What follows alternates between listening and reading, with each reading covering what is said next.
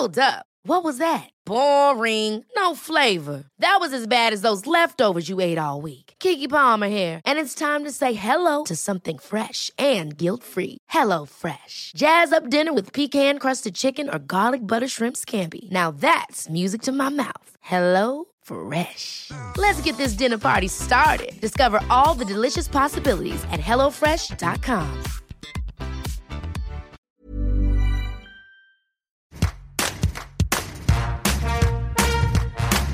Bonjour, c'est Anne-Laetitia Béraud. Bienvenue dans Tout s'explique, le podcast de 20 minutes qui parle de société et de sexualité. On va échanger avec le médecin Marc Galliano des stimuli, des effets, des risques de la pratique du sexe sous drogue.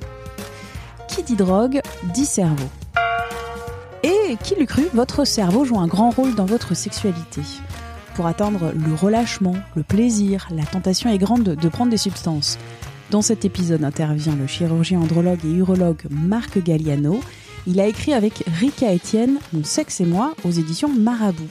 Il va vous proposer un tour d'horizon des différentes drogues, légales et illégales, les effets, les risques, voire les dangers.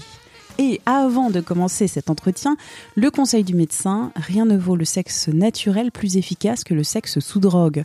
Parce que si la consommation de drogue peut contribuer au plaisir, les risques de dépendance sont très élevés et par la modification de conscience, de la perception, en favorisant la désinhibition, les drogues peuvent induire des prises de risques sexuels, des comportements violents, irrespectueux. On commence d'abord avec les produits légaux, mais qui sont des drogues à part entière, l'alcool et le tabac. Docteur, quels sont les effets de l'alcool et du tabac sur la pratique sexuelle? Un verre, ça permet de sentir un petit peu mieux parce que l'alcool a un effet anxiolytique. Deux verres, on est désinhibé, donc on, ça aide à la relation sociale. Et ensuite, c'est là où, en tant que ou femme responsable, on devrait s'arrêter. Pourquoi? Parce que l'accumulation d'alcool dans le sang va à un moment donné entraîner un dérapage, puis on va plus contrôler évidemment ce qu'on dit, évidemment ce qu'on va faire, et surtout l'impact sur l'alcool. Ensuite, il a un impact négatif sur l'essence et surtout sur l'érection, parce que l'érection c'est un phénomène de, de relaxation, mais l'alcool, lorsqu'on est trop imbibé, on va perdre ses repères temporo-spatial et l'érection va en prendre un coup. C'est-à-dire qu'on va se retrouver à avoir des problèmes d'érection qui sont alors pas forcément une impuissance, mais en tous les cas, des troubles de l'érection à type d'instabilité érectile. On va perdre son érection au cours de, du rapport sexuel. On va être euh, perdu dans ses, dans ses repères. Et donc là, l'alcool, il n'est plus potentialisateur, mais il est néfaste pour, le, pour la sexualité. La cigarette avant ou après l'acte sexuel, c'est pas une bonne idée. Si c'est une cigarette euh, qui, est, qui est juste avant ou après le rapport sexuel, pourquoi pas Mais si c'est la 22e cigarette de la journée, le tabac va altérer euh, la fonction érectile en simplement en altérant l'apport sanguin au niveau de la berge. Donc le tabac aussi, c'est on, ne peut pas dire que le tabac, comme l'alcool, en prise régulière ou à dose, sont bénéfiques pour la santé. Au contraire, et si on parle que de sexualité, c'est néfaste, entre autres pour l'érection et la relation aux autres. On va passer maintenant aux drogues illégales. Et vous allez nous dire d'ailleurs déjà les quatre euh, drogues légales et illégales qui sont les plus consommées aujourd'hui. Alors, les drogues qui sont le plus consommées dans la pratique sexuelle, donc les légales, ben, c'est arrive en tête évidemment le l'alcool. Ensuite, en zone grise ou en pseudo-légalité, euh, c'est le cannabis. Ensuite, l'ecstasy et la cocaïne. Alors, on va euh, passer à la, au cannabis. On va passer au cannabis, bien sûr. Donc, le cannabis, le THC. Donc, le THC, alors un pétard, c'est un peu les mêmes effets, on va dire, que l'alcool.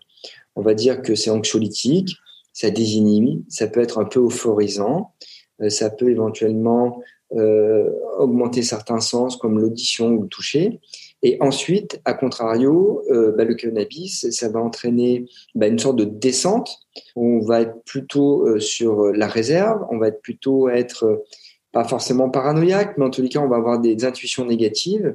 Et donc, c'est là où ça va être bloquant pour, pour la sexualité.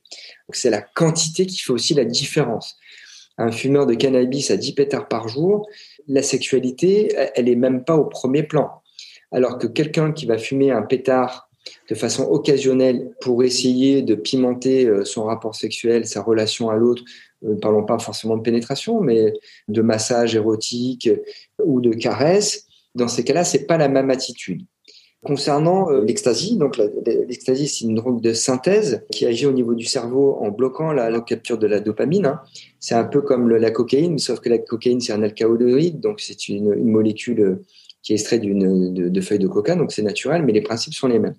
La dopamine, il faut le savoir, c'est l'hormone de la récompense dans le cerveau.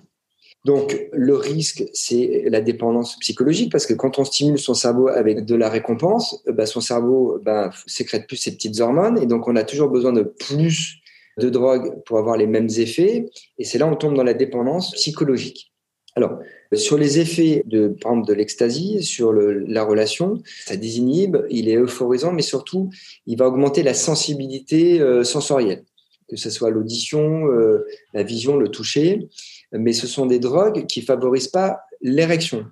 On favorise le fantasme, la désinhibition, l'excitation, mais comme l'érection est un phénomène de relaxation, pour avoir une érection, il faut à un moment donné ben, associer une autre molécule. Et en général, on utilise un vasodilatateur. Alors, soit on a euh, accès à du Viagra, du Cialis, du Levitra, soit on peut utiliser encore une drogue supplémentaire qu'on appelle le Poppers, qui est une drogue totalement légale, euh, qui est une drogue qui se sniffe où euh, certains, euh, dans certaines contrées, dans l'Allemagne, malheureusement aujourd'hui, se l'injectent et là c'est ultra dangereux parce que ultra ultra puissant et donc crée des dépendances qui sont fortes. Et donc on va essayer de gérer une drogue par une autre drogue ou un médicament. Le chemsex, c'est bon chem ça veut dire chimie et sexe sexualité. Le chemsex, ça date maintenant d'une quinzaine, une vingtaine d'années. C'est l'association de la sexualité aux drogues, mais le chemsex aussi, c'est le mélange de drogues. Et c'est là où ça devient dangereux parce que c'est compliqué de gérer les quantités, de gérer les interactions entre toutes ces molécules. Et donc, malheureusement, tous les ans, il y a des drames parce que ça tue. On a des jeunes qui meurent d'overdose à cause de, la MDMA, mais aussi il y a, on a euh, une drogue qu'il faut quand même citer, hein, le GHB ou GBL. Donc ça, c'est une drogue au départ qui est utilisée par les anesthésistes, qu'on appelle la drogue du, du, violeur. Pourquoi? Parce que en petite quantité, pareil, ça désinhibe, ça euphorise, et ensuite, en grosse quantité, ça endort, ça entraîne une amnésie antégrade. Et en plus, si on en prend trop, ça bloque la respiration, hein, ça bloque les muscles respiratoires et on meurt étouffé. La cocaïne, quel effet quand je vais prendre un rail de cocaïne, euh, ça va faire sur euh, John John et euh, quel risque aussi? Un rail de cocaïne sur John John, globalement, ça va rien faire. Globalement, la cocaïne, quand on la sniffe, il faut attendre une bonne demi-heure avant qu'on ait les premiers effets. Et là, c'est pareil, on a des effets de toute puissance, on pense, entre guillemets, plus vite, on a des sensations qui sont décuplées. Mais là, comme on est sur un régime où, malgré tout, on sécrète beaucoup de cortisol. C'est quoi le cortisol? C'est l'hormone du stress. C'est comme l'adrénaline. Et donc, sur ce, c'est l'antidote de l'érection. Et surtout, quand on prend de la cocaïne, par exemple, par les muqueuses, par exemple, quand on met de la cocaïne sur son gland ou quand on met la cocaïne sur la vulve de sa partenaire ou sur la l'anus de son partenaire ou sur l'anus de, son, de sa partenaire, ça anesthésie. Donc, quand on est anesthésié euh, du gland ou de la vulve, forcément, les sensations, elles sont plus du tout là. Et donc, il n'y a plus d'érection. Euh, il n'y a plus d'érection du clitoris, il n'y a plus d'érection du gland. Il faut savoir aussi que quelqu'un qui est totalement désinhibé, il va pouvoir probablement commettre des actes sexuels qu'il n'aurait pas fait en temps normal il va pas forcément être dans un respect total de l'autre, demander euh, une permission, une autorisation d'eux, parce que l'euphorie générale, la désinhibition totale. Qu'est-ce qui est mieux au sexe naturel par rapport au sexe euh, sous drogue? Je répondrai un peu différemment. C'est la, sexualité, euh, en tout cas l'échange, ce, langage non verbal, cette, cette communication non verbale avec l'autre. Il faut arriver à un certain seuil de maturité. Pour ça, il faut vraiment bien se connaître. Lorsqu'on se connaît bien, lorsqu'on connaît les sensations, ses sensations, lorsqu'on connaît bien ses zones érogènes, lorsqu'on est capable de s'ouvrir facilement, on a besoin de rien. Mais ça, c'est un long travail. C'est toute une éducation qui peut se faire même sur toute une vie. Il faut pas céder aux sirènes des raccourcis. Hein, les sirènes du raccourci, c'est oh bah viens euh, pour te détendre, tu as qu'à fumer un pétard. Ouais, mais ça serait bien que tu prennes aussi un ecstasy et puis ça serait bien que tu finisses avec du poppers. C'est ça, cette escalade, c'est là où il faut informer. C'est-à-dire que pour les jeunes qui vont écouter euh, le, le, podcast, attention à cette escalade et à cette facilité. On va vous présenter certains hommes, certaines femmes vont vous dire ah ben non mais c'est rien, tu sais, euh, c'est facile. Le danger il est là. C'est-à-dire qu'ensuite l'escalade est facile parce que les sensations que ça va procurer, il faut beaucoup de maturité pour dire ok je l'ai fait une fois et je le referai plus. Merci au docteur Marc Galliano pour cet entretien. Tout s'explique, c'est le podcast Sexualité et Société de 20 minutes. Vous pouvez le retrouver sur toutes les plateformes d'écoute en ligne. On se retrouve la semaine prochaine. D'ici là, portez-vous bien.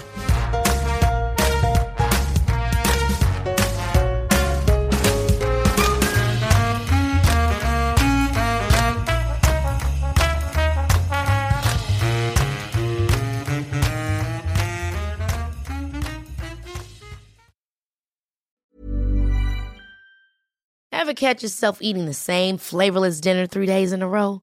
Dreaming of something better? Well, HelloFresh is your guilt-free dream come true, baby. It's me, Kiki Palmer. Let's wake up those taste buds with hot, juicy pecan-crusted chicken or garlic butter shrimp scampi. Mm. Hello Fresh. Stop dreaming of all the delicious possibilities and dig in at HelloFresh.com. Let's get this dinner party started.